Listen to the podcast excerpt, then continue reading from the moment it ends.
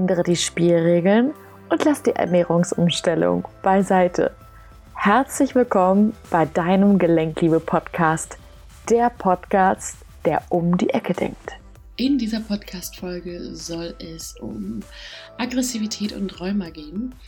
Mein Name ist Verena Fassbender und ich habe mich darauf spezialisiert, die emotionalen Konditionierungen hinter Rheuma aufzulösen. Und in dieser Podcast-Folge beantworte ich eine Frage aus meiner privaten Facebook-Gruppe. Also für den Fall, dass du noch nicht drin bist. Ähm, den Link findest du in den Show Notes. Und zwar wurde dort die Frage gestellt, die ich sehr spannend finde.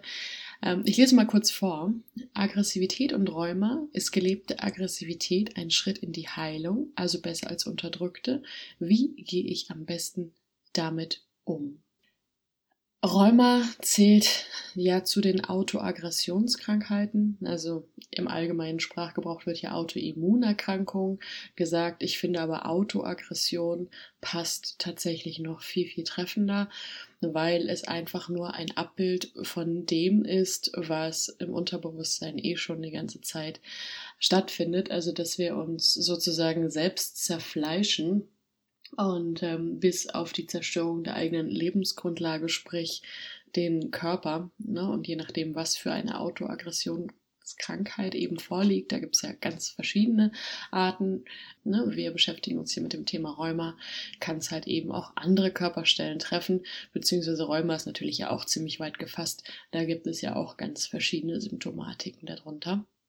Und ähm, genau, wenn ich dann das Glück habe, dass mir mein Leben Situationen spiegelt, in denen ich diese Aggression, die ich ähm, in meinem Unterbewusstsein ja tief drin eingespeichert habe, sozusagen, ähm, wenn ich die spüren kann, ist das auf jeden Fall ein Geschenk, diese Aggression immer wieder ein Stück weit loszulassen.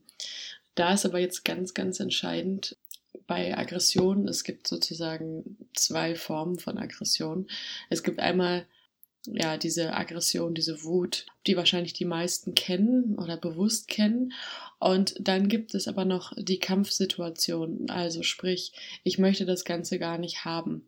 Ne? Also ich möchte dieses Gefühl hier gar nicht fühlen, weil Wut, es ist schon eine, eine Emotion, die sehr, die sehr mächtig ist, die dir auch und mitunter Auftrieb geben kann, ähm, die dir für den Moment sehr viel Energie geben kann. Ich sage absichtlich für den Moment. Aber es ist natürlich auch eine Emotion, die wir tendenziell nicht so gern fühlen, beziehungsweise auch eingespeichert haben. Es schickt sich auch nicht, wütend zu sein, also besser passt man sich an. Und da ist nämlich ganz, ganz wichtig zu beobachten, erstmal, kämpfe ich gerade dagegen, äh, dass diese Aggression weggeht oder spüre ich wirklich die reine, pure Aggression. Das ist ganz, ganz wichtig zu unterscheiden, ähm, weil sobald ähm, dieses Gefühl davor steht, ich muss es jetzt weghaben, ähm, kann man alles Mögliche versuchen, diese Aggression, von der eingangs die Rede war, ähm, irgendwie, ja, anzunehmen, zu spüren, wie auch immer. Es funktioniert dann halt einfach nicht. Das ist tatsächlich zwecklos. Ähm, grundsätzlich bin ich schon der Meinung, dass es wichtig ist, diese Aggressionen zu leben. Es muss aber auch nicht immer heißen, dass man in einer Situation beispielsweise mit anderen Menschen, dass man die Leute dann direkt anschreit oder so. Muss nicht sein, kann sein, ja. Meiner Meinung nach reicht es einfach, ähm, diese Aggression wahrzunehmen, und einfach mit dem Gedanken da reinzugehen, äh, und das ist sehr, sehr elementar tatsächlich, zu sagen, danke, liebe Emotion, dass du mich so lebendig fühlen lässt und dass du mir den Weg zeigst, wie ich aus dieser Autoaggressionsgeschichte wieder rauskommen kann. Und ich fühle dich gerade mit ganz viel Dankbarkeit und Liebe und freue mich, weil das ist nämlich genau das Ding.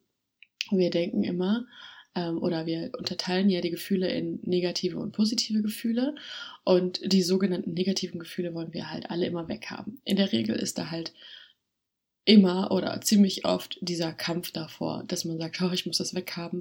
Und auch ähm, selbst die, die vielleicht auch schon einige Techniken kennen, mit Gefühlen umzugehen, selbst die trauen sich auch gar nicht richtig zu fühlen, weil ja, die haben einfach Angst vor ihren Gefühlen. Und ähm, dann kommt halt immer und immer wieder dieser Kampf sozusagen, der sich davor schaltet. Und das behindert natürlich auch, dass man am Gefühl arbeitet, weil was unser, unsere Seele einfach möchte, ist, dass wir wirklich anfangen, fühlen zu lernen. Also sprich, wenn ich aufhöre, das Ganze in negativ und positiv einzuteilen, sondern einfach sage, alles, was ich gerade fühle in diesem Moment, sind Informationen, die mir weiterhelfen, sind Informationen, die mich zu meinem eigentlichen Ziel bringen, wenn ich diese Angst loslasse, das alles zu fühlen. Dass ich wirklich sage, okay, ich gehe all in und ähm, vor allen Dingen aber auch mit der Dankbarkeit, dass dir diese Gefühle tatsächlich und auch die, die du nicht so gerne spüren möchtest, zeigen, dass du gerade am Leben bist. Und das ist wunderbar. Ansonsten wären wir ja irgendwelche Roboter ähm, und dieses ganze Menschliche ähm, wäre weg. Und das ist so wichtig, weil ab dem Moment, wo du dir erlaubst, das alles zu fühlen, ähm, bist du wieder ein Stück weit im Flow, in diesem Anspannung, Entspannung, Anspannung, Entspannung. Ähm, es kann in einer Sekunde die Traurigkeit kommen, im nächsten Moment äh, vielleicht die Wut, dann kommt aber wieder die Freude. Und ab dem Moment, wo du sagst, ich genieße gerade das Gefühl, was ich habe, denn danach kommt wieder nächstes. Ja, das hat für mich einiges verändert, dieser Satz. Dann gehst du einfach auch ohne Angst und ohne Verzweiflung von diesen Gefühlen, weil sie dich vielleicht übermannen oder über Frauen, ähm, gehst du in die Situation, dass du wirklich einfach sagst, geil, mein Körper zeigt mir gerade wieder was über mich. Ich bin so dankbar und ich genieße das Gefühl, was ich jetzt habe. Denn danach kommt A, wieder ein anderes Gefühl und B, ist dieses Gefühl immer ein Schritt, bevor sich die Medaille dreht. Und ähm, das ist halt so schön. Und wenn du es vielleicht auf die Art und Weise sehen kannst und damit umgehen kannst, auch auf der mentalen Ebene, ähm, dann hast du wirklich die Möglichkeit, diese Gefühle Stück für Stück sozusagen loszulassen. Das war für mich ein absoluter Gamechanger. Also wirklich äh, nicht nur Übungen zu haben, wie gehe ich mit Gefühlen um, um, wie löse ich sie auf, weil dahinter steht ja auch immer so die Angst, oh, ich muss es jetzt sofort loswerden, ich muss sowieso, äh, sofort wieder in eine neutrale oder in Anführungsstrichen positive Ebene kommen. Und da kommt natürlich auch wieder dieser Perfektionist raus, der sagt, ähm, ich möchte perfekt in Anführungsstrichen sein. Das heißt, ich habe jetzt gar keine Probleme mehr, äh, mich berührt hier gar nichts mehr, also im negativen Sinne.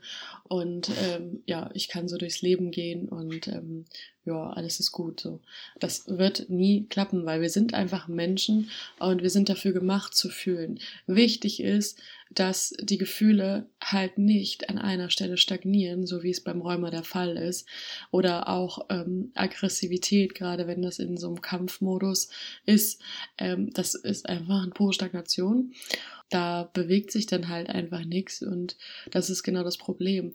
Wichtig ist, dass du wieder diesen Mut findest, dass sich alles in dir bewegen darf, dass sich alle Gefühle wirklich, wirklich bewegen können und dass du wirklich all in gehst, wie ins, in so einen Pool, wo du reintauchst und sagst, okay, ich tauche jetzt in meine Gefühle rein, äh, tauche mich von Kopf bis Fuß in dieses Gefühl ein.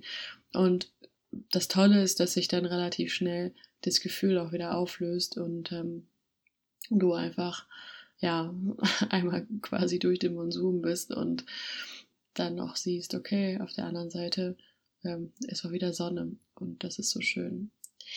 Ja, genau. Ich hoffe, ich konnte diese Frage damit beantworten. Die Person, die mir die Frage gestellt hat, kann mir einfach mal privat antworten. Ansonsten ja, für alle, die gerade zuhören und vielleicht noch nicht in der Gruppe sind, kommen doch, wie gesagt, auch gerne da rein. Wir bauen da gerade so eine kleine Gemeinschaft auf und ich finde es ganz schön. Da fangen auch schon einige an, sich untereinander zu helfen und auszutauschen. Das heißt, wenn du auch Lust hast, dich da einzubringen, dann bist du sehr herzlich eingeladen, dabei zu sein. Ja, wenn dir das gefallen hat, dann freue ich mich auch, wenn du meinen Kanal oder meinen Podcast abonnierst. Und ähm, ich würde sagen, bis nächste Woche. Daran, nichts von dem, was ich sage, ist wahr, bis es dich berührt. Ich hoffe, dass ich dir schöne und neue Inspirationen zum Nachdenken mitgeben konnte und freue mich, wenn du auch in der nächsten Folge wieder einschaltest. Schön, dass es dich gibt. Deine Verena.